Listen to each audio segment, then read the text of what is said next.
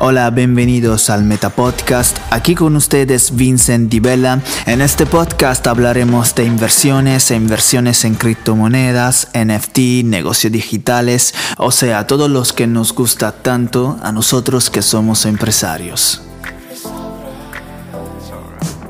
El primer episodio, el primer episodio del Meta Podcast. En este episodio quiero explicar qué es un NFT, cómo se usa un NFT, cómo se compra un NFT, dónde se compra un NFT y cuál es la mejor estrategia en este momento para poder hacer dinero con NFT. NFT, No Fungible Token, es una cosa única que no se puede replicar. De base, por ejemplo, imagina que puedes comprar un Picasso y llevártelo a casa. Básicamente, un NFT puede ser una obra de arte digital. Es claro que se puede aplicar en varios aspectos, pero para entenderlo de forma sencilla, es como comprar una pieza de arte y esperar que el precio suba. ¿Cómo puedo comprar NFT? Se pueden comprar en marketplace como OpenSea, que es una plataforma donde los artistas eh, ponen sus obras de arte.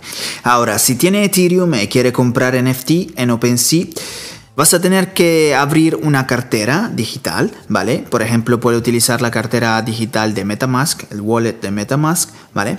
Donde se guardarán los NFTs que vas a comprar. Para poder comprar NFT necesitas criptomonedas.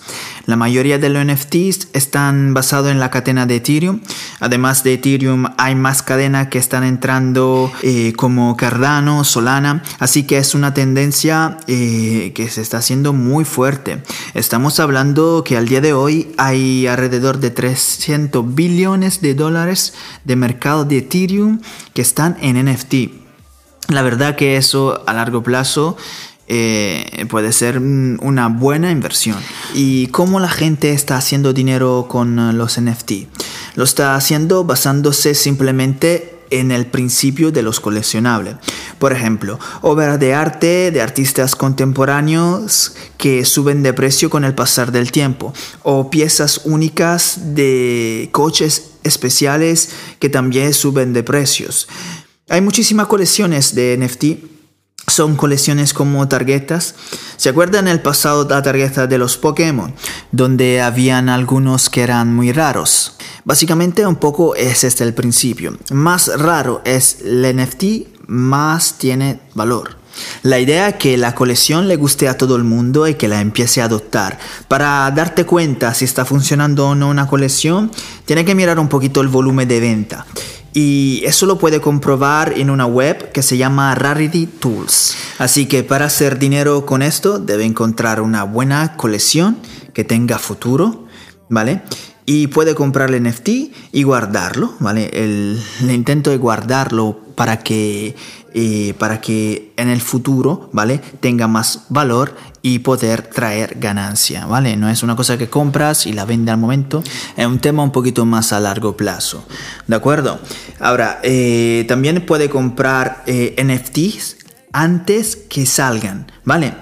Eso, ese proceso se llama mint y sencillamente es como comprar un sobre de tarjetas de una colección y no sabe lo que puede encontrar dentro. Te puede tocar una pieza rarísima o una pieza normal. Y eso es bastante interesante porque si te se encuentra una pieza rarísima, wow, fantástico. Si encuentra una pieza normal, bueno, puede, puede tener más valor en el futuro. Estos sobres se pagan a un precio fijo, ¿vale? Y pueden tener uno o varios NFT, depende un poquito del creador.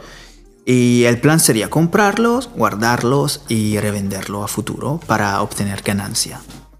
En resumen, eso es lo que en este momento es NFT, aunque yo creo que estarán muy presentes en nuestra vida porque ese concepto, esa tecnología se puede aplicar en muchísimos ámbitos, aunque tenemos mucho tiempo para hablar de ello.